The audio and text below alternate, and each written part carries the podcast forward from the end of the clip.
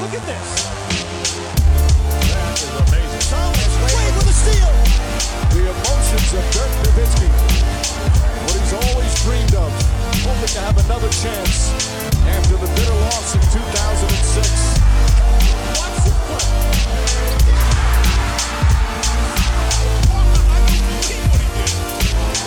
That is amazing. Hallo und willkommen zu Gutnext, dem deutschen Basketball-Podcast im Internet. Mein Name ist André Vogt. Und mein Name ist Danny Traupe-Busch. Da werden jetzt viele sagen, Mo, den Namen, den kenne ich nicht. Es sei denn, ihr seid in der Verbandsarbeit, vielleicht äh, im Basketball, vor allem in Niedersachsen, aber auch äh, im Rest von Deutschland unterwegs. Ähm, von daher, Danny, erklär doch mal kurz, was du machst und wer du bist.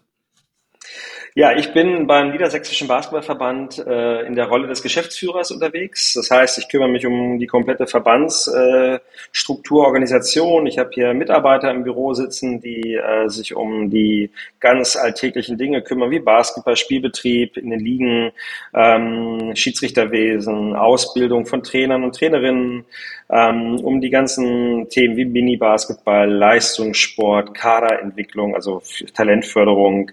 Und äh, dazu gehört auch eine riesengroße äh, Gruppe an ehrenamtlichen Mitarbeiterinnen und Mitarbeitern, die ähm, sich um das Gleiche kümmern, weil ohne das Ehrenamt geht es eben auch in der Verbandsarbeit natürlich nicht. Und das ist so unsere alltägliche Aufgabe. Ja. Ja, und ihr merkt, wenn ihr zuhört, wir werden nicht über das äh, Pick and Roll der Milwaukee Bucks mit Lillard und Antetokounmpo sprechen, sondern wir werden heute ein bisschen darüber abnören und euch ein bisschen mitnehmen in ja, die Grundlagenarbeit, Grassroots, wie es so schön neudeutsch heißt, hier in Deutschland. Ähm, und wir wollen ein bisschen gucken, zum einen, ja, äh, wie ist es eigentlich, wenn man Weltmeister produziert? Wie geht das eigentlich äh, so in Deutschland? Äh, und zum anderen, ne, alle sprechen vom Boom. Ihr habt vielleicht die, die Mitgliederzahlen, die Entwicklung gesehen äh, vom DBB, die vor ein paar Tagen rauskam, wo es um was hieß, 20.000 neue Mitglieder. Der Danny wird gleich äh, erklären, warum das vielleicht nicht ganz das ist, was ihr denkt, ähm, der Boom. Äh, und wollen einfach ein bisschen schauen, ne, was machen wir eigentlich jetzt damit, mit dieser Sache, die da passiert ist. Und wie gesagt, da fiel mir einfach kein besserer Ansprechpartner ein als, als der Danny. Von daher, ähm, Erstmal vielleicht vorweg, seit wann machst du das? Also du bist jetzt nicht schon 30 Jahre äh, da dran äh, am Ruder beim, beim NBV, sondern wann hast du damit angefangen? Äh, 2016 habe ich begonnen ähm, als äh, Projektmanager. Wir haben damals im Prinzip so einen Professionalisierungsprozess gestartet, um von so einem klassisch nur ehrenamtlich geführten Verband äh, den Startschuss für mehr Professionalität zu geben. Äh, das, dem ging nochmal ein Prozess von circa sechs Jahren voraus, wo wirklich die Ehrenamtlichen sehr hart gearbeitet haben, Strukturen zu verändern. Und Strukturen ist halt eben ein ganz wichtiges Thema, wenn es darum geht, agil, flexibel und auch modern zu sein. Und äh, ich würde nicht, darf, glaube ich, nicht lügen, wenn Verbänden eher so ein modriger, verstaubter, starrer, vielleicht auch vernarbter Geruch hinterher weht. Äh, ich würde behaupten, dass wir da ein bisschen anders aufgestellt sind und mehr so Richtung Agentur gehen. Ja, ich wollte gerade sagen, das ist ja so, ähm, also ich meine, ich bin ja schon seit Ewigkeiten raus, so mal aus dem Jugendtrainerbereich oder Herrentrainerbereich. Letztes Mal habe ich dann irgendwann in der Nähe von Köln bei Hürth das gemacht. Das war auch schon fast schon nicht mehr wahr. Und aber Jugendtrainer war ich natürlich auch im MBV ähm, damals ne, für Wolfsburg natürlich, für, für den VfL mhm. und dann DJK, als, als die noch Basketball gemacht haben. Und natürlich, wenn man das in so einer Vereinsarbeit macht, das ist auch manchmal so ein bisschen verstaubt, genau wie du sagst. Und dann muss man welche Anträge ausfüllen, wenn man mit dem Bulli fahren will am Wochenende und solche Sachen. Ähm, und ich kann dir vorstellen, das hat sich vielleicht nicht so viel geändert, auch wenn du davon, wenn du gerade davon sprichst, dass das natürlich, äh, dass es da Professionalisierung gab etc. Aber ich kann mir vorstellen, Verbandsarbeit ist nach wie vor eine Menge Anträge ausfüllen, eine Menge Satzungen kennen und lesen und hat vielleicht auch ein bisschen was mit Politik zu tun, oder? Ja, auf jeden Fall. Also Politik ist ein wichtiges Thema, weil am Ende gibt es ja äh, Stakeholder, die die Verbandsarbeit benötigen. Ähm, ne, die Vereine aus ganz Niedersachsen und Bremen seit 2019 sind Mitglied im NBV und äh, bilden im Prinzip wie die Mitglieder in einem Verein äh, im Prinzip eine Basketballabteilung bilden, bilden die Vereine den MBV. Wir vertreten eben den Basketball in diesen beiden Bundesländern. Unsere Aufgabe, Satzungszweck Nummer eins, ist es, diese Sportart zu fördern mit allem, was es braucht, mit äh, Manpower, ehrenamtlich, hauptamtlich, aber auch finanziellen Mitteln über Projekte. Politisch eben auch zu positionieren, dass Basketball in der Gesellschaft eine wichtige Sportart ist. Wir sind da sehr stark im Bereich der Integration unterwegs, weil die Werte, die Basketball vermittelt, natürlich da unheimlich gut sind, integrativ sind. Ähm, auch gerade so diese amerikanisch geprägten Aspekte wie Work Ethic und so diese ganzen, was man so kennt, wie man das so spürt, wie wir das so irgendwie im Blut haben. Und ähm, ja klar, Politik auch, auf jeden Fall auch. Ne? Man trifft nicht immer die, die Interessen aller und es ist äh, wie im richtigen Leben, wenn man wählen geht. Man braucht eine Mehrheit, um vielleicht eine Entscheidung zu treffen, um vielleicht eine Richtung für den Verband vorzugeben. Warum hast du das dann trotzdem gemacht? Ich meine, ich weiß, du warst vorher in deinem Verein, die Linden Dudes. Ist, heißt der Verein so nur die Mannschaft? Ich weiß gar nicht. Nee, nee, äh, wir haben da auch selber einen Verein draus genau. gegründet, genau. 2011, richtig, genau. Ja, ich war ja dann auch noch mal zwei Jahre bei Alba tatsächlich, äh, mhm. habe da ja auch in ein wirklich tolles Programm reingeguckt äh, und was äh, auch wirklich eine ganz andere Welt ist, wenn du dann zu so einem Verband gehst ähm, erstmal war es eine, eine Entscheidung in, in, in, Richtung der Familie natürlich, mhm. ähm, aber es war natürlich auch diese Herausforderung. Also ich äh, habe ehrenamtlich vorher über meine Funktion im Verein am Verband an diesen ersten fünf Jahren mitgewirkt und auch mit diesen ganzen Menschen, die diese Aufbruchstimmung äh, losgetreten haben, die wirklich was verändern wollten. Das hat mich gereizt, selber so ein äh, Projekt mit aufzubauen und zu entwickeln. Und ähm, ich glaube, dass wir hier auch viele Steine aus dem Weg geräumt haben. Das war auch nicht immer bequem. Ähm, aber wir haben irgendwann für uns festgestellt, wir wollen der erste Dienstleister und, und, und den Service für die Vereine bringen. Also wir wollen Dienstleister für die Vereine sein. Früher war es so, ein Verband hat man wahrgenommen, wenn die Rechnung kam und wenn Strafen reinkamen, weil man irgendwas gemacht hat. Wir sagen, wir spielen nicht Basketball, um Strafen zu generieren, sondern wir versuchen daran zu arbeiten, wo viele Fehler passieren, versuchen wir daran zu arbeiten, dass wir überlegen, was können wir tun, damit sich die Fehler nicht wiederholen. Entweder änderst du die Ordnung oder du gehst mit den Vereinen in den Dialog und sagst, pass auf, ähm, achtet mal mehr auf solche Themen. Gerade neue Vereine da haben wir es geschafft, dass neue Vereine richtig abgeholt werden über ein sogenanntes Erstgespräch, mhm. damit Fallstricke nicht passieren. Ne, wir haben hier Mitarbeiter sitzen, der mit in den letzten, seit Mai letzten Jahres haben wir 25 neue Vereine hier im Verbandsgebiet. Das ist absoluter Rekord. Mhm. Also das spricht schon so ein bisschen für eine Entwicklung, die wir ja verspürt haben für Basketball alle. Äh, aber jeder dieser Vereine ist persönlich bekannt mit diesem einen Mitarbeiter, der erzählt hat, im Spielbetrieb läuft so, im Schiedsrichterwesen läuft so, in der Trainerausbildung läuft so. Und was braucht ihr von uns? Die zahlen Mitgliedsbeiträge. Wir sagen, was braucht ihr von uns, damit ihr erfolgreich sein könnt? Weil wir wollen ja nicht, dass Vereine irgendwann wegfallen, sondern wir wollen sie stärken und unterstützen und dass das, das Basketball im Sinne, wir fördern Basketball, ein ordentliches Fundament hat. Boah, da kriege ich ja voll die Flashbacks, so Anschreibefehler, also zwei Mark, was ja, ja, genau. solche Sachen. ja, da haben wir ich meine, das Ärger kann passieren. Bekommen ja, natürlich, das ist so eine Sache, klar. Also wir, wir, ähm, das sind so diese alltäglichen Dinge und, und jetzt haben wir natürlich äh, äh extrem stark mit dem DBB daran gearbeitet, dass es diesen digitalen Spielberichtsbogen geben wird. Wir sind das letzte Bundesland, die das einführen. Wir haben erstmal die anderen so ein bisschen machen lassen, vielleicht auch die Fehler machen lassen. Äh, wir haben jetzt hier eine unheimlich tolle Arbeitsgruppe und äh, das und fangen irgendwie mit 20 Vereinen an, die Interesse haben und das wächst, diese Gruppe der Vereine wächst und es ist auch so ein Prozess gesteuert durch einen ehrenamtlichen Mitarbeiter, der sonst äh, Software im medizinischen Bereich einführt, entwickelt.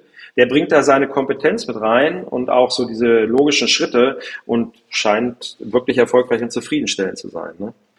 Das ist aber natürlich eine Zahl schon genannt, die sehr, sehr wichtig ist. 25 neue Vereine und das ist ja ein ganz schöner ja. Schritt. Ne? Ich meine, gut, es war vielleicht heute ein bisschen leichter, als es früher war, weil es einfach die Infos äh, überall im Netz gibt und so. Aber genau das war ja ein Grund, warum wir schon vor ein paar Wochen gesagt haben, lass uns mal sprechen. Mhm. Äh, weil natürlich, ja. ne, letztes Jahr haben wir äh, hier in Deutschland äh, die, die Bronzemedaille gewonnen, Europameisterschaft, jetzt ist man Weltmeister geworden. Natürlich warten alle äh, auf den Boom und dann gab es diese Zahl, witzigerweise jetzt, äh, glaube ich, am Freitag kam sie raus vom DBB, was 20.000 neue Mitglieder, also glaube ich 12 Prozent Steigerung. Du hast mir bei eben im Off schon erzählt, dass das keine Steigerung ist, die was mit AEM zu tun hat. Erklär doch mal den, den Zuhörern, wo diese Zahl herkommt und, und wann die erhoben wurde. Also für, ich, ich möchte es jetzt mal auf Niedersachsen äh, beschränken, wo mhm. ich weiß, wann das stattgefunden hat. Also die mag jeder weiß ja, dass die Statistiken, die Teilnehmerausweise immer am 31.12. Ende eines Jahres erhoben werden. Es steht, glaube ich, auf diesem Post auch dran, per 31.12.2022. Da meldet der DBB immer den jeweiligen Landesverbänden, wie viele Teilnehmerausweise habt ihr in eurem Verbandsgebiet. Da haben wir auch eine Steigerung drinne um knapp äh, 1000 Teilnehmerausweise bei uns. Das sind von 14.000 auf 15.000. Das ist super, das ist ein Erfolg. Ähm, aber wir haben halt festgestellt, dass äh, die EM war ja kurz vor Saisonbeginn. Das heißt, die Vereine mussten ja die Mannschaften schon vorher melden und auch die Teilnehmerausweise melden. Und wir haben bei uns, wir haben ein digitales Meldeportal und haben schon im Juni festgestellt, mit fast 1000 Mannschaften waren das circa 100 Mannschaften mehr als in den Vorjahren. Das heißt, gerade nach, den, nach dieser Corona-Phase haben wir es geschafft, durch äh, besonders harte und gute Arbeit in den Vereinen, die die ganzen Mitglieder wieder reaktiviert haben, äh, dass die Kinder, vor allem Kinder, äh, zurück in die Vereine kommen, dass äh, Vereine bereit waren, diese Mannschaften auch zu melden für den Spielbetrieb und dass ähm, dadurch natürlich extrem auch die Zahlen gesteigert wurden. So, und das hat man überall wahrgenommen. Eine positive Aufbruchstimmung, vor allem nach der Corona-Zeit. Und ich, wenn man jetzt, äh, du sagst, du sprichst ja auch vom Narrativ, ne? Und wenn man dieses Narrativ nimmt, nach Corona Wiedereinstieg Mai, Juni, der Mut der Vereine, äh, Mannschaften zu melden, Mitglieder zu werben. Das machen die Trainer und Trainerinnen vor Ort. Das sind die, die, die vor Ort die Multiplikatoren sind. Dann eine erfolgreiche EM, dann eine noch erfolgreichere WM, das ist natürlich etwas, was eine unheimlich gute äh, Verkettung von Ereignissen ist, ähm, die die Arbeit natürlich auch nochmal leichter machen. Mhm. Aber jetzt kommt so die nächste Hürde. Ne, wir stoßen, das höre ich jetzt auch, die Vereine sagen mir jetzt, wir stoßen an Kapazitätsgrenzen. Kapazitätsgrenzen heißt, wir können die Kinder gar nicht mehr aufnehmen. Die kriegen die nicht verarbeitet in Trainingsgruppen, in Mannschaften. Ich glaube, du hast es ja auch in einem deiner Podcasts mal gesagt. Ähm, sprecht an, wer war mal Trainer und so weiter. Wer hat noch Bälle? Ja, genauso ist es auch passiert. Der Landessportbund hier hat die Reaktivierung abgelaufener Lizenzen erleichtert. Da sind wir immer so ein bisschen dran gebunden. Das heißt, du äh, brauchst du noch eine Fortbildung und über die letzten Jahre hinweg, wo die Lizenz ausgelaufen ist, können wir die viel leichter und schneller reaktivieren. Ne? Das ist vielleicht nicht den Bus, den ich nachweisen muss und beantragen muss. Dein Beispiel eben. Es ist eher so dieses, äh, dieses äh, Richtlinienpapier Richtung Landessportbund, Richtung DOSB, wo wir ja auch ein bisschen dran gebunden sind. Da werden Einstiegsmöglichkeiten wieder erleichtert. Und dann ähm, gibt es aber noch dieses, diese restriktive Sporthallen. So, hier in Hannover, wo ja. wir hier sitzen mit der Geschäftsstelle, werden, keine Ahnung, 30 Prozent der Hallen saniert. Nach den 70ern, 80ern. Ne? Das ist so, es kommt so langsam. Gerade jetzt im November macht wieder eine Halle auf. Eine neue Dreifeldhalle, auch mit höhenverstellbaren Körben, um Mini-Basketball dort spielen zu können. Aber es ist immer noch zu wenig. Ne? Ja, da kommen wir gleich nochmal zu. Aber vielleicht nochmal zu den Zahlen. Ja. Also, das waren ja die Zahlen dann, wie gesagt, ne, die, da, da, ist wahrscheinlich nicht wieder gespiegelt, wer jetzt wirklich auch vielleicht in den Verein angekommen ist. Das müssen wir auch nochmal Leuten erklären, die vielleicht nicht so in der Vereinsarbeit Richtig, ja. dabei sind. Weil natürlich können Kinder kommen und können auch in einem Verein Mitglied werden. Aber die harte Währung Mitglieder in DBB sind ja wirklich nur die, die, die einen Teilnahme auf, also einen Spielerpass auf Deutsch haben. Spielerpass, genau. Genau. Und ähm, aber habt, habt ihr da andere Zahlen jetzt noch äh, von vielleicht von den Vereinen, von den Sparten, wie viele Basketballer da jetzt dabei sind? Und da kann man das wirklich nur über die Spielerpässe ablesen und musste man, muss man da jetzt quasi warten, bis das halt, bis die nächste Saison losgeht? Nee, es gibt noch eine zweite Zahl. Der Landessportbund äh, macht quasi einen Monat später, am 31. Januar, äh, schließt er so eine Bestandserhebung ab und alle Vereine müssen dann melden, in den, wie vielen, in den Sportarten, wie viele Teilnehmer da sind, also Fußball, Basketball, Handball und so weiter oder Turnen. Und der meldet dann äh, der Verein 450 Mitglieder oder 100 Mitglieder, die dort eben aktiv sind. Aber von diesen 100 haben dann vielleicht nur 70 einen Teilnehmerausweis und 30, das ist vielleicht eine Elterngruppe, eine Elterntrainingsgruppe und äh, es ist dann nochmal irgendwie eine, eine Altherrenmannschaft, die einfach nur trainiert und ein bisschen einmal in der Woche den Ball auf den Korb wirft. Ähm, Genau, das ist dann schon nochmal eine andere Zahl, die würde ich halt äh, nicht bei 15.000 sehen, sondern eher so Richtung 20.000 tatsächlich. Äh, da müsste man, da kann man beim, beim Deutschen Olympischen Sportbund eben nochmal reinschauen. Ich glaube, in dem Kontext hat der DBB ja auch nochmal eine Zahl veröffentlicht, ähm, die ja auch gesteigert wurde. Also von daher ist das, gibt immer so zwei Zahlen, ne? aktive und ja, passiv sind die anderen ja auch nicht. Sie sind aber unter Basketball gelistet. Genau. Weil wenn du jetzt deine, deine, deine, immer noch Mitglied beim, bei einem Verein bist, aber gar nicht mehr spielst, zählst du auch in diese Statistik. Genau aber ich habe das ja mal mitgemacht. Also ich, ich war ja Jugendtrainer, äh, 92, 93, war 90, 91 in den USA, dann kam ich wieder, hab dann mein, mein, damals gab es so eine D-Trainer-Lizenz, was es heute noch gibt, das war auch was wir neu eingeführt haben. Damals habe ich auch vier Wochenenden waren wir da hier in Wolfenbüttel mit, mit Markus Kück und wie sie alle hießen unterwegs. Ja, ähm, genau.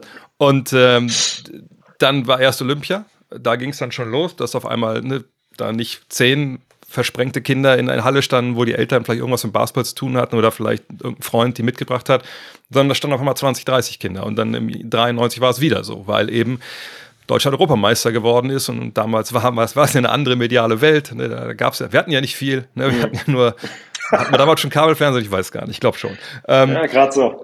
aber da kamen die Kinder. Also ich weiß, dass wir da standen mit vier Bällen, mit stellenweise einer halben äh, ne, Dreifachhalle nur, äh, Zweifachhalle. Und da sind ganz, ganz viele Kids damals auch wieder verloren gegangen. Einfach weil ne, ja. die Hallenkapazität nicht da waren. Wir hatten nicht genug Trainer, wir hatten nicht genug Bälle äh, auch stellenweise gar nicht genug Mannschaften, um irgendwie ne, auch das alles zu melden. Und genau wie du sagst, weil das war ja auch alles ähnlich wie jetzt von der zeitlichen Ablauf her. Ne? Also die Olympia war mal im Sommer, dann ging es direkt los und mhm. man muss ja die mhm. Teams melden, etc. Ähm, habt ihr sowas, oder ist das jetzt ähnlich? Also sind das die gleichen Beschränkungen, die, die es vor, vor 30 Jahren auch gab? Äh, ist man jetzt besser aufgestellt, sowas aufzufangen? Ich kann mir denken, du hast ja eben schon so auf abgehoben, dass das nicht, nicht alles ganz rosig ist. Ja, es ist, also ich glaube schon, die Herausforderungen sind die gleichen. Das wird sich auch nicht ändern, weil Basketball hat seinen Stellenwert in Deutschland äh, eingeordnet bei vielen anderen, gegenüber anderen Sportarten. Ähm, aber ich glaube, dass wir in der Struktur doch deutlich weiter sind, dass wir äh, zumindest auch in äh, den größeren Landesfachverbänden, Bayern, Hessen, Baden-Württemberg, Niedersachsen, Nordrhein-Westfalen, aber auch in den kleineren nimmt das auch zu, dass wir da Hauptamtlichkeit haben, die sich um gewisse Themen kümmern, die vorrangig auch immer mit Mitgliederentwicklung zu tun hat. Dass Mitglieder in die Vereine kommen, dass es Programme gibt. Ähm, also übermorgen kommt der Kollege aus Mecklenburg-Vorpommern zu einem Austauschtag hierher, wo wir einfach mal gucken, was machen die, was machen wir. Das ist eine Ebene, die hat es vielleicht damals hat bestimmt nicht gegeben. So, da gab es dann halt die Präsidententreffen, wo Präsident A mit B mal gesprochen hat. Und dann heißt es ja, aber wir haben ja andere Voraussetzungen vielleicht. Und äh, die sind dann doch vielleicht aber ähnlicher und, und auch die Mechanismen sind ähnlich. Da versuchen wir schon bessere Voraussetzungen zu schaffen. Ähm, was wir, wo du die D-Lizenz angesprochen hast, also wir haben tatsächlich, ähm, weil wir uns ja auch mehr als Verein sehen für die 90 Prozent, die nicht Leistungs äh, Sport machen, also als Verband, die nicht 90, äh, die, die nicht Leistungssport machen, haben wir natürlich auch ein paar Dinge geändert, dass der Einstieg in das Trainerwesen leichter ist, niedrigschwelliger ist, vor allem auch eine jüngere Zielgruppe anspricht, ähm, wo wir äh, nicht mehr so aufwendig sind, mit viel mehr online, digitalem Lernen arbeiten, damit du das zu Hause machen kannst, nicht so mhm. viel Präsenz treffen, was Fahrtkosten sind. Wir sind flexibler bei den Terminen geworden, die früher nur im Sommer waren, wo ich, äh, seit ich 2016 dazu kam, immer wieder gehört habe, ja, dann habe ich eine Klausur oder das steht in Konkurrenz zum Familienurlaub. Das haben wir komplett dezentralisiert und, und gestreckt, haben die D-Lizenz abgeschafft und machen im Sommer sogar einen Lehrgang auf Borkum mit je, zwei Wochen lang mit jeweils 50 äh, Teilnehmern und Teilnehmerinnen, gerade junge Zielgruppe unter 27, die wir als Trainer hinterher alle ins System schicken. Also wir kommen da auf 100 Trainer pro Jahr mittlerweile. Vor 2019 oder bis 2019 waren es 30 pro Jahr. Mhm. Also eine Steigerung um 70 Menschen pro Jahr, die in die Vereine zurückgehen und zumindest schon mal Know-how mitbringen, wie sie Kinder in der Halle richtig bewegen ja. oder zunehmend richtig bewegen.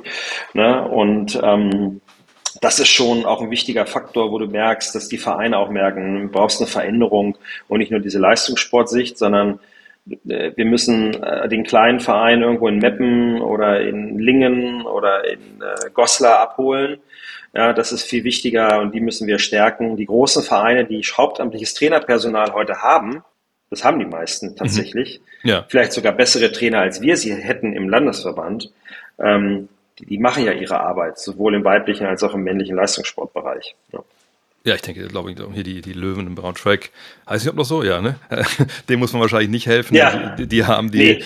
die haben ihre, also haben sie natürlich eh Livio seit über 30 Jahren, der, der hat, ja. führt das ja auch mit harter Hand, glaube ich. Aber die haben natürlich ihre Sponsoren, die haben ihre Auflagen von, von der BBL, die müssen ja sowieso. Ja, genau. Und die haben ja auch.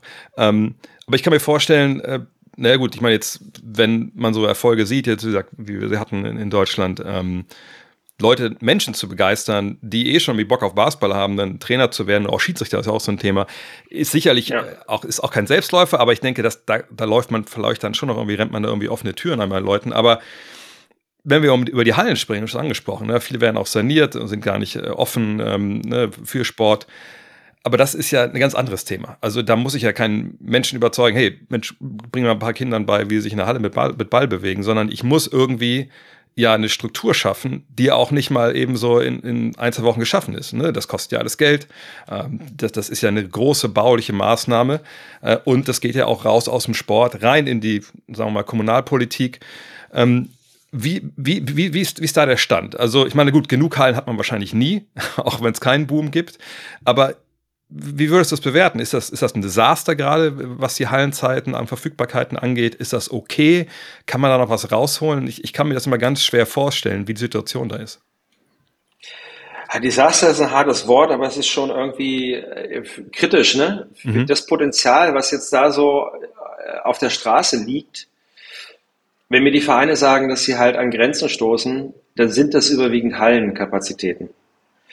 Weil auch wenn du jemanden hast, der nicht unbedingt eine Trainerausbildung hast, aber du hättest jemanden, der sagt, ich betreue diese Gruppe mit einem halbwegs vernünftigen, gesunden Menschenverstand, der mit Menschen umgehen kann, mit Kindern umgehen kann, dann funktioniert das ja. Das hat ja in all den Jahren funktioniert, egal, in welchem Sport. Irgendein Vater oder eine Mutter findest du immer oder so. Aber wenn, nicht, wenn du nicht weißt, wo. Ähm, was aber total wichtig ist, und das erlebe ich halt auch von den Vereinen, das geht natürlich jetzt, wird es kälter, geht nicht mehr so gut, die werden aber natürlich auch kreativer. Äh, ich weiß von ganz vielen, die natürlich erstmal irgendwo draußen auf dem Freiplatz anfangen, weil sie keine Halle haben. Ähm, und dann ist es die Frage, wie lange schaffst du es, äh, diese Motivation aufrechtzuerhalten und wann kannst du den Kindern und Jugendlichen auch eine Perspektive in der Halle bieten? Ne? Das ist äh, ein ganz wichtiger Faktor, ähm, den man ein bisschen berücksichtigen muss dabei. Das sind jetzt auch äh, kreative Einzelfälle, aber ähm, ja, da ist äh, auf jeden Fall der, die, die Kommune, der, die, das Land gefordert, dass da ein bisschen was passiert. Ja, ich meine, es gibt ja wirklich auch nur die, diese Hallen, es gibt auch nur die Hallenzeiten. Wie ist das denn? Ich meine, klar, viele Basketballer, ich kriege das ja auch, diese Reaktion, sagen dann, hey, jetzt sind wir Weltmeister geworden, wir Jahr Bronze gewonnen im eigenen Land dann muss jetzt halt mal der Fußball kürzer treten oder muss halt mal, müssen mal die Handballer halt mal weniger Zeiten bekommen. Oder warum sind da halt die Tischtennis-Opas? Äh, warum kriegen die die Hallen? Ähm, Gibt es denn da, ich habe da ich sage gar keinen Einblick. Ich, natürlich, irgendwer wird die Hallenzeiten vergeben. Ich denke mal, das sind die Sportämter in den jeweiligen Städten. Aber ich, ich kann mir jetzt nicht vorstellen, dass da jedes Jahr geguckt wird, okay, wie erfolgreich war ich Sportart A, Sportart B, wie viele neue Mitglieder haben die, jetzt geben wir denen mal zehn Stunden mehr und die zehn Stunden weniger. Oder läuft das im Endeffekt so? Ich habe da gesagt, ehrlich gesagt keine Ahnung. Nee, tatsächlich ist es aus eigener Erfahrung so, dass wir, dass du, da sind die Hallenzeiten sind gefühlt weitervererbt in dem Verein, innerhalb der Abteilung, wie du ja. sagst. Da sind zwei Opas, die spielen Tischtennis, das sei denen auch gegönnt, aber wir haben mal bei uns hier mit dem Verein Linden Dudes haben wir sogenannte, ich mal Stasi-Aktionen genannt. Wir sind, haben Hallen ab, wir haben Hallen, äh, ab, sind wir abgefahren im Team, haben geguckt, drei Wochen lang, wie ist diese Halle besetzt? Wir haben Hallen gefunden, die waren leer, waren aber durch Vereine belegt. Also sind wir dann zum Sporthallenmanagement, haben gesagt, hier die Halle, nachgewiesen, Foto gemacht, die ist immer noch leer. Oder eine Dreifeldhalle, wo vier wirklich Opas Faustball gespielt haben über die ganze Halle. ja, und dann haben wir auch mit denen gesprochen und die haben gesagt, hey, uns reicht auch ein Drittel müssen wir nicht so viel laufen, fanden sie sogar sehr gut. Aber da kommt ja. halt keiner drauf, wenn du nicht selber, und das ist jetzt das Entscheidende, als Ehrenamtlicher eines Vereins oder einer Abteilung dich drum kümmerst und guckst, welche Hallen sind irgendwie wie belegt und vielleicht auch gar nicht genutzt. Da gibt es sicherlich auch äh, so ein gewisses Missmanagement, was so Kontrolle betrifft, was sich hoffentlich mit zunehmender Digitalisierung über diese Online-Portale ja auch ein bisschen legen sollte. Aber ich weiß nicht, ob das überall so ist. Ne? Aber das ist klar, da gibt es sicherlich Potenziale, wo man jetzt als Basketballverein auch nicht sich noch was rausziehen kann witzig, dass du das, genau die Situation hatten wir früher auch. Wir sind früher auch dann ne, geguckt hier in Wolfsburg, Mensch, also warum ne, haben wir denn eigentlich hier, oder man hat es stellenweise auch gesehen, ne, wenn man selber zum Training kam, was ich um 18 Uhr und dann vorher waren sich zwei äh, rhythmische Sportgymnastinnen da mit ihren, mit ihren Bällen und dachte, okay, aber die können doch auch woanders hingehen. Und wir haben dann auch angesprochen. Und ich glaube, da kann man vielleicht jedem auch so als Handlungsempfehlung geben, wenn ihr das macht, gut, aber dann natürlich auch mit genau wie gesagt, mit den Leuten sprechen, auch mit dem Sport ansprechen, nicht irgendwie anfangen ja. hier mit Arroganz da hier, wir sind Weltmeister, jetzt kriegen wir aber die Hallenzeit, sondern oftmals läuft, ich sag, mal, läuft die unbedingt offene Türen ein, aber ne, ich, ich glaube, man kann mit den Menschen ja in der Regel auch reden. Ja, es ist wichtig, ist der Dialog suchen, also das Gespräch, Kommunikation und am Ende auch mit Geduld, auch immer mit erstmal Widerstand rechnen, aber eigentlich, wenn man dran bleibt, man hat am Ende sicherlich dann eher die Halle, als wenn man das auf irgendwie eine unsympathische Art und Weise macht. Und ich glaube auch einen Punkt, den man nicht vergessen darf, ist, ne, wir sind eben immer noch eine relativ kleine Sportart. Und äh, auch wenn das natürlich stetig wächst, gehen wir mal davon aus, dass es die nächsten Jahre so weitergeht, es gibt eben auch nicht viele Gatekeeper, die im Basketball gespielt haben. Ich weiß, in Köln, da war das ein absolut, absolut Glücksfall, dass Klaus Zander, die Älteren werden sich erinnern, eine absolute Legende, dass der im Sport abgearbeitet hat. Ne, wenn du da als Basketball hingekommen bist und sagst, wir brauchen mal ein, zwei Hallenzeiten mehr, ich sag mal so, dann ist das eher möglich, als wenn du, was ich in Düsseldorf äh, zum Sportamt gehst und die haben da alle Fußball gespielt. Also ich glaube, das ist auch nochmal so ein Punkt, dass man natürlich man muss ja auch nicht bestechen, die Leute. Mit, du hast, wir haben vorhin auch offen darüber gesprochen, hast du auch mal Merci und ein Champagner mitgebracht, hast du so in einer Sitzung mit irgendeinem, irgendeinem Hallenvergeber. Äh, äh, aber sagt, ich glaube, der, der, Ton macht einfach die Musik und man ja. darf nicht davon ausgehen, dass jeder auch weiß, ne, sagt, wie cool Basketball ist und dass man einfach immer gucken muss, dass man auch mit diesen Strukturen halt arbeitet. Ähm, aber wie ist das denn für dich jetzt als Verband? Also, meine, redet ihr denn auch mit, mit den Kommunen gerade? Gibt es da irgendein Feedback? Äh, oder muss man sagen, wenn man das selber eigentlich nicht angeht und diese Entscheider auch in der Politik anspricht, dass dann eigentlich auch, auch, auch, auch gar nichts passiert? Weil ich glaube, wie gesagt, die allermeisten sehen ja auch nicht unbedingt, was im Basketball passiert und sehen auch vielleicht nicht unbedingt die, die Notwendigkeit, irgendwas zu ändern, oder? Ja, es ist äh, tatsächlich so, wenn ich jetzt mal auf diese sieben Jahre, acht Jahre zurückblicke, es gab immer wieder Fälle, wo ich den Vereinen eben auch gesagt habe, wenn ihr Unterstützung braucht, meldet euch. Und dann habe ich auch äh, äh, entweder eine E-Mail geschrieben, habe die sachlich die Situation geklärt, vielleicht auch mal mit einem anderen Blickwinkel aus Verbandssicht, habe auch mal das Gespräch gesucht. Ich bin auch zu Terminen hingefahren. Ähm, Aktuell bin ich hier auch in Hannover wieder im Dialog mit der Stadt zusammen mit äh, einem Großverein hier von, mit dem TK Hannover ähm, und dem CVM Hannover, wo es um Hallenzeiten geht für Minispiele. Ähm, das, das das ist so schon mal eine Aufgabe, die wir als Verband wahrnehmen wollen auch, weil du merkst, wenn der Verband kommt, hat das scheinbar auf jeden Fall auch eine Wirkung. Also da kommt eine Institution, die auf jeden Fall nochmal auch anders gesehen wird. Das ist so meine Erfahrung und das finde ich positiv. Wenn wir da den Vereinen in, auf diesem Weg helfen können als Institution, als politischer Interessenvertreter, so kann man es ja nennen, dann tun wir das gerne. Egal, wer das jetzt von uns hier übernimmt. Aber wir können halt auch, wie gesagt, die Sachlage, die Argumente nochmal bringen äh, und den Vereinen, die das nicht im Alltag hauptberuflich machen, ja meistens ehrenamtlich, nochmal ganz anders unterstützen mit Argumenten und Vokabeln sind es oft. Ne? Sprache macht immer ganz viel, um ja. zum Erfolg zu kommen. Aber es, es, geht ja nicht nur um die Hallen an sich, denn wenn wir jetzt davon sprechen, dass natürlich Kinder, das, das sage ich ja jedes Mal, wenn es um das Thema geht, das ist für mich die höchste Währung, die wir haben. Ne? Nicht irgendwelche ja. keine Ahnung, Fernsehzeiten etc. Das ist alles schön, aber im Endeffekt muss darauf hinauslaufen, dass eben Kinder anfangen mit Basketball, weil dann eben der ganze Rattenschwanz mit dran denkt, dass die Eltern sich damit auch beschäftigen, bla bla bla.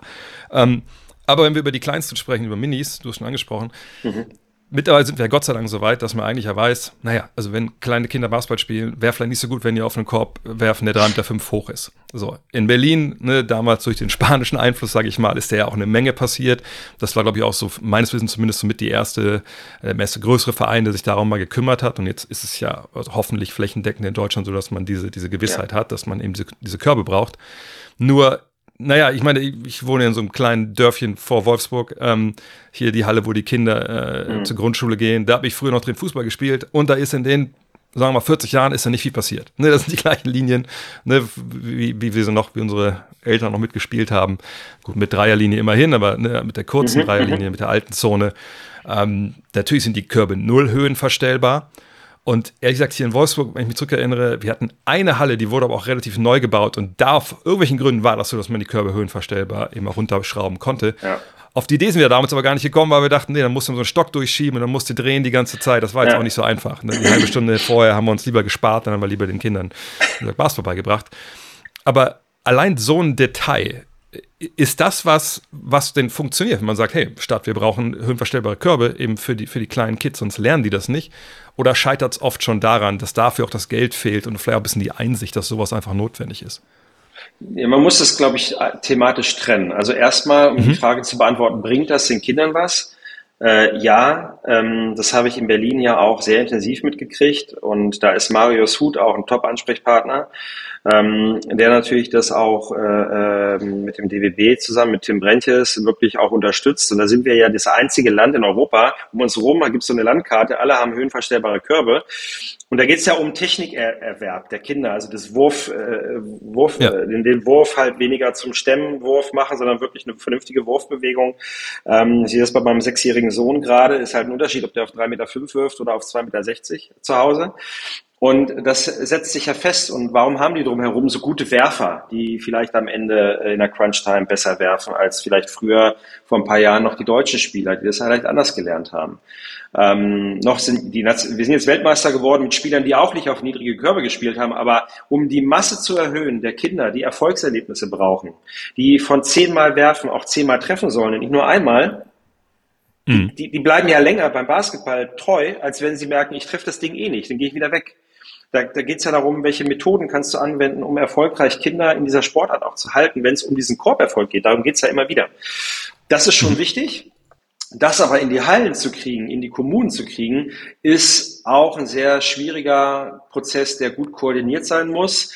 Mein positivstes Beispiel ist Göttingen, wo ähm, im, in dem Sportamt da ein alter Kollege aus meiner Wenderzeit, Göttingen-Wenderzeit äh, ist. Mit dem haben wir das einmal systematisch besprochen äh, dann hat er sich die drei wichtigsten Dreifeldhallen in Göttingen vorgenommen, hat gesagt, da findet Minispielbetrieb statt.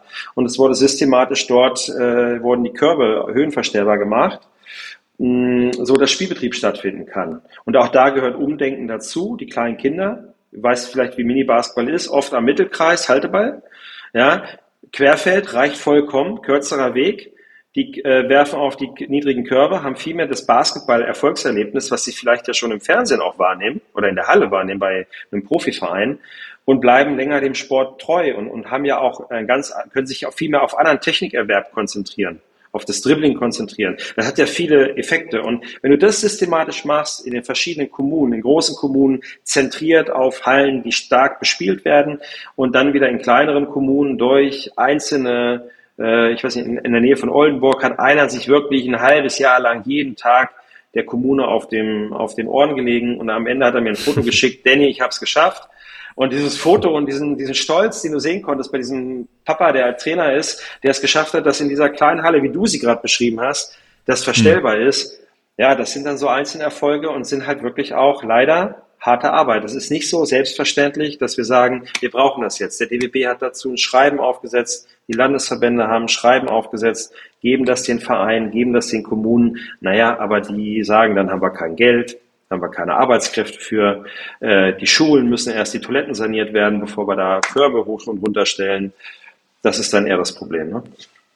Ich glaube, das ist auch so ein Punkt, den man nochmal ganz klar fassen muss. Denn natürlich, wir wissen alle, was da gemacht werden muss, aber das Beispiel mit des Letten ist, glaube ich, gar nicht so schlecht. Es gibt ja nun mal auch wichtigere Sachen für so eine Kommune, das begrenzte Budget, was die haben, auszugeben. Und Basketball ist da wahrscheinlich nicht Top Ten, wenn wir ehrlich sind. Natürlich hilft es wie in Göttingen, aber muss man auch sagen, Göttingen ist natürlich auch einer der traditionsreichsten Basketballstandorte, die wir haben äh, in, in Deutschland, eben mit der BG, mit dem ASC, wie sie alle heißen. Ähm, da ist dann auch vielleicht nicht ganz unwahrscheinlich, dass da irgendjemand im Sportamt sitzt, der auch weiß, dass man den Ball von oben durch den Korb wirft und dann auch vielleicht was Sachen möglich macht. Ja. Aber natürlich ist es halt nicht überall so. Ähm, aber wir leben natürlich auch in einer Zeit, wo es gibt ja tolle Geschichten, gibt ja fairplay.com zum Beispiel oder .org, ne, so Crowdfunding-Plattformen, ja. ja. wo man ja auch ne, wirklich was bewegen kann auf, auf Vereinsebene. Gibt es da denn Möglichkeiten? Also kann man denn, ne, ne, hast du Erfahrung damit, dass man Crowdfunding macht und sagt, hey, unser Verein will eben bleiben wir bei dem Beispiel, höhenverstellbare Körbe, äh, wie viel kostet das? Mhm. Was ich sage mal, 5000 Euro. Wir haben das Geld gesammelt. Geht das dann? Kann man dann hingehen zur Stadt und sagen, hey, wir haben das Geld hier als Verein, wir würden ganz gerne das äh, machen lassen? Oder stößt man dann wieder an Hürden, wie genau wie du sagst, wir brauchen ja irgendwie Leute, es muss ja, muss ja TÜV geprüft sein, äh, genau. wir, wir, haben die Arbeitskräfte nicht. Also ist, ist, das dann der nächste limitierende Faktor?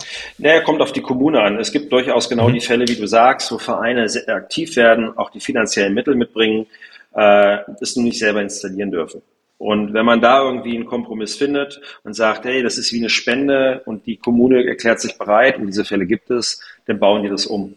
Ähm. Es gibt Fairplay, es gibt aber auch in Niedersachsen, äh, auch, auch Unique, ähm, eine, Lotto, eine niedersächsische Lotto Sportstiftung.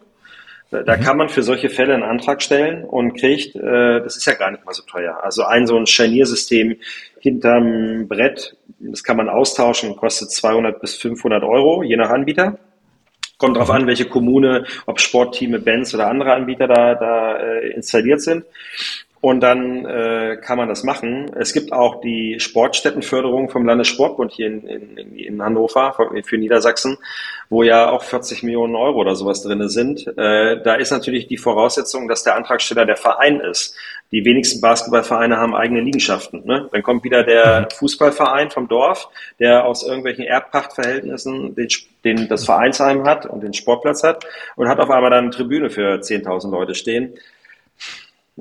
Kann passieren, ja. weiß ich nicht. Also es ist ein bisschen übertrieben, aber ne, du merkst du, das ist so, wer stellt den Antrag und wer ist derjenige, der dann Empfänger ist. Da muss man immer genau drauf gucken, aber auch da versuchen wir natürlich auch äh, immer zu unterstützen. Äh, das ist auch eins der häufigsten Themen, das ich mit den Vereinen bespreche. Ne? Fördermittel, Akquise, Fundraising, äh, diese Themen. Das ist schon wichtig, weil dann sind wir wieder beim Geld. Ne? Da liegt es ja immer ja. dran dran. Ja. Aber ich kann mir vorstellen, dass genau was du sagst, dass vielleicht auch nicht jeder Verein weiß, was es da für Töpfe gibt. Ich meine, das ist ja bei jedem Privatmann auch so. Wenn du dein Haus sanierst, weißt du denn, wo du überall vielleicht noch Fördermittel bekommst? Ähm, denkst du denn, dass das bei den Vereinen, gut, kannst du für Niedersachsen sprechen, aber ist das denn so Common Knowledge, dass, dass die halt wissen, okay, es gibt da den und den und den und den Topf und da kann ich so und so rangehen? Oder würdest du jetzt auf, dazu aufrufen wollen, hey, meldet euch bei uns beim MBV, wir mhm. erklären euch genau, was da möglich ist. Ja, auf jeden Fall aufrufe immer, äh, weil das ist unser Job, da Ansprechpartner zu sein. Mhm. Ich würde sagen, seit 2016 hat sich das schon dahingehend entwickelt, dass viele Vereine wissen, wie das geht. Also äh, als ich angefangen habe, war und ich das das erste Mal erklärt habe, haben sie immer gedacht oder kamen die Anrufe, ja, ich brauche Bälle was muss ich da für einen Antrag stellen und dachte immer, die kriegen das von uns, bis, ja. bis du, bis ich dann, muss ich denen erstmal erklären, wenn du Bälle haben willst, das ist kein Problem, dann mach aber ein Basketballcamp für Kinder im Sommer, mhm. schreib dafür einen kleinen Projektantrag und dazu brauchst du, dafür brauchst du natürlich 20 Bälle. Da habe ich aufgehört, ich brauche nur 10. Ja, ist doch egal, nimmst du 20. Aber du kriegst ja. das Geld, ne? So, dieses, also dieses Anlernen in den Vereinen, wofür Fördermittel gut sind, wie man da aber auch rankommt, mit ein kleines bisschen Investment, in Zeit, in Gehirnschmalz, so, in einer Idee und dann aber auch mehr mitnehmen vielleicht für den Verein als nötig, um den Verein dann auch echt äh, vernünftig äh, aufzubauen. Also zum Beispiel, du gibst dann jedem Team, jedem mit, äh, Camp-Besucher noch ein T-Shirt, dann kommen die ja dreimal mehr wieder zu dir ins Training, als wenn Klar. sie gar nichts kriegen. Du weißt ja, wie es ist. So, ne? Also mhm. was für Goodies kannst du machen? Und das haben wir mittlerweile schon, glaube ich, gut und stark verpflanzt. Aber es gibt immer wieder neue Leute in der Struktur, wo du es immer wieder auch neu erklärst und, und mit an die Hand gibst. Über unsere sozialen Medien posten wir solche Sachen auch, weil ja auch, ich sag mal, alle halbe Jahr gibt es auch neue Fördertöpfe, äh, die wir dann auch neu kommunizieren müssen. Ne? Dann habe ich hier noch einen Punkt stehen, was so limitierende Faktoren angeht, der immer wieder vergessen wird, glaube ich. Das sind halt die Schiedsrichter. Ne, ich weiß nicht, was jedem so präsent ist, der vielleicht auch nicht selber spielt. Man braucht ja, um Mannschaften anzumelden, eine gewisse Masse oder Anzahl an Schiedsrichtern. Ja. Ähm, gibt's da, gibt's da einen Boom? Ich, also ich wage mich kaum zu fragen, weil ich, irgendwie gab es ja nie einen Boom nach dem Schiedsrichter. Aber umso mehr Menschen sich mit Basketball beschäftigen, da sollte man auch denken, umso mehr haben dann vielleicht auch mal Bock, wirklich die Pfeife in den Mund zu nehmen. Oder ist es nach wie vor ein Struggle, da genug Leute zu finden, gerade auch bei neuen Vereinen, äh, um wirklich dann genug, uh, genug zu haben, um die Teams in den Spielbetrieb zu bringen? Ja, also ähm, wenn ich jetzt bei den neuen Vereinen anfange, das erklären wir denen ja immer, dass sie natürlich im ersten Jahr so ein bisschen frei sind von dieser Schiedsrichtergestellung. Mhm. Aber wir gehen direkt in dem ersten Jahr an, pass auf, das sind die äh, Phasen, wann Schiedsrichter ausgebildet werden und wir unterstützen vielleicht bei der Strategie, Menschen zu gewinnen, die das dann auch übernehmen. Äh, es gibt unterschiedliche Trends. Es gibt oft so Vereine, die schicken gerne sehr junge Leute, junge Menschen in, zu den Ausbildungen. So nach dem Motto, ne, ihr wollt halt, ihr, ihr engagiert euch, ihr spielt um 16 Uhr 17, jetzt müsst ihr auch pfeifen, äh, manchmal vielleicht auch so ein bisschen abgeordnet. Äh, die Frage ist, wie lange bleiben die dem System erhalten? So, wir brauchen ja Kontinuität in diesem System Schiedsrichterwesen. Und äh, darüber diskutieren wir auch. Äh, unsere Schiedsrichterkommission hat dazu auch einen Vortrag gehalten, dass wir derzeit 600, ich glaube es sind 600 Schiedsrichter zu wenig im System haben. Das ist im Vergleich zu 1200, die wir haben, ein Drittel, was fehlt, um alle Spiele ja. vernünftig zu besetzen. Ähm, natürlich kann man das lösen. Wir hatten während Corona noch eine, eine schwierigere Phase mit, ähm, mit auch Spielausfällen. Und das ist das, was wir ja nicht wollen. Wir wollen ja als Verband dafür sorgen, als Veranstalter im Prinzip des ganzen Spielbetriebs, dass Spiele stattfinden. Und weil das ist keine Werbung für die Sportler, wenn Spiele ausfallen. Und da ist es natürlich wichtig, dass wir Menschen gewinnen, die langfristig kontinuierlich das Schiedsrichterwesen oder Spielleitung übernehmen, auch sich weiterentwickeln wollen. Da geht auch immer darum, dass wir natürlich Schiedsrichter auch bis für die Spitze entwickeln wollen, äh, aber eben auch eine gesunde Basis so. Und, da hat sich das Schiedsrichterwesen eben auch durch diesen Mangel überlegt, dass wir da auch vereinfachte Reaktivierungsmaßnahmen machen. Das heißt, es gibt mhm. äh, äh, den leichteren Einstieg über Online-Maßnahmen oder äh, Teilnahme an einer Sonder äh, Saisonfortbildung, dass Schiedsrichter, die bis, glaube ich, 2017 ist, glaube ich, die Idee, da äh, aus, rausgefallen sind aus dem Schiedsrichterwesen, dass die dann wieder leichter reaktiviert werden können. Nee, meine Auswahl ist ja auch ein wichtiges Thema, weil natürlich auch viele, gerade, ich meine, ich meine, mir war das damals auch so, mehr oder weniger, ne? Wir waren damals relativ viele Jungs, die irgendwie angefangen haben, da in der, der B-Jugend, dann hieß es ja so, ein paar Folgen müssen aber auch pfeifen. Und dann sind wir da, glaube ich, mit vier Leuten damals hin. Und ich war dann der Einzige, der dann mehr als ein Spiel gepfiffen hat, weil die anderen drei haben ein Spiel gepfiffen und da war natürlich direkt die Meckerei groß, ne? weil es irgendwelche was ich, Kreisliga-Herren waren und was man da gepfiffen hat beim ersten Mal und wie es so ist, trotz, trotz Schein hat man beim ersten Spiel keine Ahnung, gerade wenn man jung ist. Äh, und dann haben die natürlich meistens wieder keinen Bock darauf gehabt, das, das zu machen. Also ich denke auch die Ausfallquote von denen, die dann anfangen, aber dann wahrscheinlich innerhalb von einem Jahr aufhören, ist wahrscheinlich auch relativ hoch, oder? Richtig, ja, das ist diese sogenannte Dropout-Quote, über die wir mal reden. Hm. Das ist genau das, was du beschreibst. Und da gibt es ja auch Modelle und Ansätze, dass man halt diese jungen Schiedsrichter schützt und ähm, auch erfahren an die Seite stellt. Und da haben wir ja, wir sind ja aufgeteilt in acht Regionen. Jede Region hat so ein bisschen auch eigene Ideen, die sie umsetzen, wo zum Beispiel ein Schiedsrichter-Rookie nicht angesprochen werden kann. Dafür gibt's halt die Seniorität des erfahrenen Schiedsrichters, ähm, weil einfach, äh, das erlebt, hat jeder, glaube ich, in der Halle schon mal erlebt, ähm, man ist unzufrieden mit der Schiedsrichterleistung und dann teilweise meckert man äh, und wird aber auch den Schiedsrichtern schnell sehr ungerecht. Also sie sind ja immer streitbar, ja. das ist im Sport so. Aber ähm, witzigerweise hatte ich gestern die Diskussion auch mit unserer Tochter zu Hause und dann habe ich, meine Gegenfrage war, ganz kurz, sag mal, wie fehlerfrei warst du denn heute im Spiel? Ja. und dann war schnell Ruhe und dann meinte sie, ja, aber, nee, nee, nee, überleg doch mal ganz kurz, ja. wie viel, wie viel wenig Fehler oder wie viele Fehler hast du heute gemacht? Wie perfekt warst du? Und das ist auch, auch das, was man gerade bei Eltern wahrnimmt.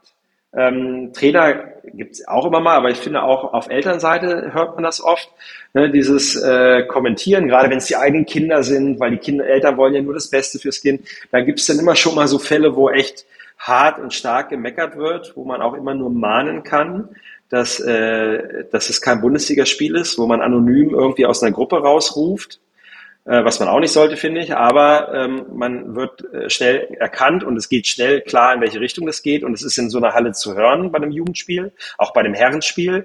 Und da muss man irgendwie auch, ne, Dialog und Worte. Also der Ton macht die Musik auch dort.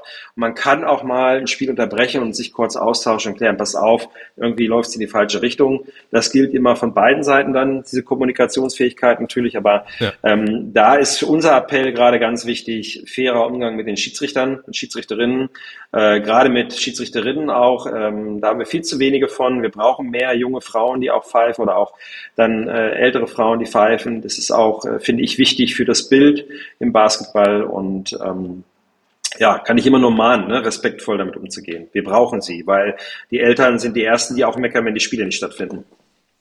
Ja, und ich muss sagen, also ich habe es ja auch lange noch gemacht dann. Äh, ich fand es zum einen, A, was ein schöner Nebenerwerb, wenn man ehrlich ist, am Wochenende ne, zwei, drei Spiele zu pfeifen, da, da hat dann ja. schon ein bisschen die Taschengeldkasse auch geklingelt. Äh, ja. Und zum anderen fand ich es einfach auch echt hilfreich für das eigene Spiel. Ich meine, ich habe jetzt nicht mega hochgepfiffen, ich glaube bis Bezirksklasse oder Liga damals, ja, aber einfach auch mal Sachen, Situationen zu sehen, und man, wenn man einen gewissen Anspruch an sich hat, entwickelt man ja auch einen gewissen Ehrgeiz, einfach dann das gut zu machen und eben Situationen gut zu lesen und so. Und das war mir dann irgendwie echt auch stellenweise sehr, sehr, sehr, sehr spaßig, fand ich. Zum Abschluss vielleicht noch eine Sache. Ähm, jetzt reden wir immer über den WB, äh, NBV. Also, ne, du sagst, es gibt ja mehrere Verbände in Deutschland, klar. Ähm, ja. Aber natürlich gibt es oben drüber den DBB. Und äh, das ist ja natürlich auch der Verband, äh, bei dem dann alles wieder zusammenläuft. Das ist das Dach oben drüber. Aber wir haben vorhin auch im Off schon darüber gesprochen, äh, dass natürlich die an der Basis wird natürlich dann in den Landesverbänden gearbeitet.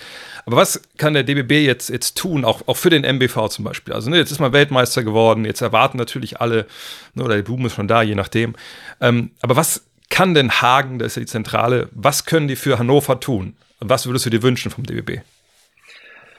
Ähm, also sie tun schon viel, ne? Ähm, gerade im Bereich Mini-Basketball äh, und auch äh, äh, so sportliche Konzepte, die wichtig sind für die Arbeit in den Landesverbänden. Also sie haben ja so ein bisschen diese Richtlinienkompetenz, geben ja ein paar Dinge vor. Ähm, das ist schon auch wichtig und gut. Ich meine, für den Spielbetrieb, das ist halt getrennt, das ist Landessache. Auch die Trainerausbildung bis also C-Lizenz ist Landessache. Da machen wir sehr viel kreativ. Ähm, was unser Hauptthema in den Landesverbänden gerade ist, ist ganz klar das Thema Digitalisierung. Ähm, geht einfach um Prozesse im Hintergrund, die ähm, die für uns mittlerweile mit hauptamtlichem Personal extrem wichtig sind, um hier intern einfach äh, Arbeitskraft, Ressourcen zu sparen und zu freizusetzen, um noch mehr mit den Vereinen in den Dialog zu gehen, über die Punkte, die wir gesprochen haben, dort zu unterstützen und äh, aus 25 Vereinen in einem Jahr vielleicht 30, 40 Vereine machen oder auch kleine Vereine wieder stärken, dass wir wirklich diese Arbeit an der Mitgliederbasis, an der Mitgliederzahl äh, investieren können, diese Arbeitszeit. Ne? Ähm, mhm. Da ist Digitalisierung ein wichtiger Faktor. Und was ich mir natürlich auch wünsche, ist, dass wir es schaffen, noch diese Landesverbände noch mehr zusammenzurücken, dass wir Rahmenbedingungen bekommen, wo die auch die kleineren Landesverbände immer mehr in professionelle Strukturen äh, äh, rutschen. Weil man merkt, da ist eine Schere ganz weit offen zwischen kleinen Bundesländern, die nur ehrenamtlich geführt sind den Haushalt in der Excel-Tabelle machen. Wir arbeiten oder neun Landesverbände von, von 15 arbeiten irgendwie mit DATEV, ja, richtig professionell mit Steuerberater. Dass du halt so, das sind so, die interessieren den eigentlich Basketball-Fan nicht, sind aber total wichtig, dass du solche Prozesse halt deutlich besser machst. Wir sind 2023 in dem Jahr. Digitalisierung, ja, das ist das Top-Thema, ne? Mhm. Ja, weil Digitalisierung, was du sagst, da ist eine Sache an mich rangetragen worden. Du hast vorhin schon über diesen digitalen äh, Spielberichtsbogen äh, gesprochen. Mhm. Ähm, da, also vielleicht kannst du mir das mal genau erklären. Mir wurde nur geschrieben, da gibt es irgendwie eine App jetzt, ne, die mhm. irgendwie jeder Spieler auch für sich selber irgendwie äh, erwerben kann, um dann so Statistiken einzusehen und ne, auch für sich vergleichen zu können mit anderen. Das klingt ja erstmal sehr gut, aber was mir halt mehrfach schon geschrieben wurde, ja, aber das kostet 20 Euro, das kann es ja nicht sein. Vielleicht kannst du da kurz mal erklären, was, was da dahinter steckt. Ja, es ist, äh, also erstmal ist der digitale Spielberichtsbogen ist ein spanisches Produkt, äh, wird übrigens auch in der NBA eingesetzt, soweit ich weiß, wenn ich das richtig informiert bin. Das ist äh, ein Modell, was auch, auch in anderen Ländern eingesetzt wird. Im Damen-Basketball-Bundesliga läuft das auch schon sehr gut und du hast es, äh, also Kinder oder Menschen können über ein iPad oder ein Handy im Prinzip das Spiel scouten. Und du brauchst, glaube ich, schon mal mindestens eine Person weniger als vorher. Und das Digitale ist vielleicht auch nochmal attraktiver fürs Ehrenamt, die das machen sollen. Ist ja nicht immer beliebt, ne? Da hast du ja Schreibfehler schon mhm. angesprochen. Und ja. äh, das ist erstmal so grundsätzlich das System, das kriegt man kostenlos, man lädt sich das runter und kann das machen. Als Endnutzer, der natürlich das Frontend sieht und die Spielergebnisse wie früher in Team SL, was man ja immer noch tun kann, ähm, sieht dann natürlich irgendwie erst nach einer gewissen Zeit frei diese, diese, diese, diese Ergebnisse. Ähm, es gibt dann eine, eine Pro-Version oder eine kostenpflichtige Version, wo du sofort alles sehen kannst, wie das in allen Themen so ist. Und äh, ähm, ja, also die, es gibt jetzt eine Aktion, vielleicht kann ich da nochmal darauf hinweisen. Jeder Trainer in einem Verein, der nachweist, dass er Trainer ist, ähm, kriegt diesen Kosten, diesen Zugang kostenlos. Also statt dieser, ich glaube, 17 Euro, 18 Euro, kann man den kostenlos bekommen. Das haben wir auch nochmal kommuniziert, kann man sofalls auch nochmal rausfinden. Aber ja, da ist natürlich erstmal, wie in vielen Dingen, erstmal eine Paywall an der Stelle, ähm, wenn man, ich sag mal, den Content sofort haben will. Ne? Ähm, nach einer gewissen Zeit wird das trotzdem freigeschaltet, um die Statistiken zu sehen. Und ähm, ja, was äh, das, das ist erstmal, mehr kann ich erstmal gar nicht so sagen. Ja, ich meine, also es ist nicht so, dass man jetzt 20 Euro noch extra bezahlen muss, um überhaupt mitzuspielen. Das, das, sind, das Nein, ist vom Beitrag abgedeckt. Aber natürlich, wie gesagt, wenn man halt diese, diese Daten ran möchte und solche Software muss ja auch programmiert und gepflegt werden. Ja, denke, also ich sag mal so, die, äh, ähm, das besprechen wir auch offen und kritisch, äh, aber da kann sicherlich auch die verschiedenen Systeme, die da jetzt vorhanden sind, die kann man, glaube ich, auch noch besser zusammenfügen, ja. Dies. Ja, Verbesserungspotenzial gibt es natürlich immer. Sicher auch für diesen Podcast, aber dann können wir noch mal gerne nochmal sprechen. Können Leute uns können gerne mir schreiben, wenn sie noch mal andere Fragen haben, wenn ich irgendwas vergessen habe heute, denn ich war, also mich hat das ein bisschen zurück, zurückgenommen, auch ein bisschen in die eigene Zeit hier, wie gesagt, in Wolfsburg, äh, in, in Hürth äh, als Ja. Coach, weil es ist ja irgendwie immer, ist immer geil, aber es ist halt immer auch, wie gesagt, ein Thema, wo man einfach sehr, sehr viel Zeit für braucht und einfach auch, äh, ja, quasi ein Job neben dem normalen Job ist, darf man immer nicht vergessen, weil einmal Hut ab vor, Ja. vor jedem, der das wirklich auch dann in, in seiner Freizeit halt macht, weil, weil ohne diese Leute wären wir auch nicht Weltmeister geworden, sind wir ehrlich. Danny, Genau. schon mal vielen, vielen Dank an der Stelle und ähm, dann würde ich sagen, mal gucken, mal gucken, was für Fragen reinkommen. Vielleicht unterhalten wir uns ja schon, schon, schon ganz, ganz bald wieder.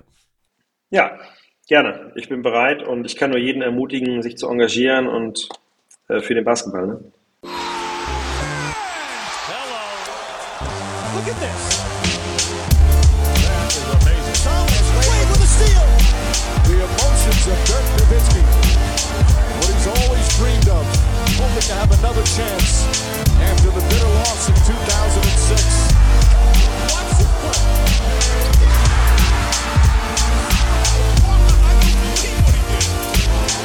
That is amazing.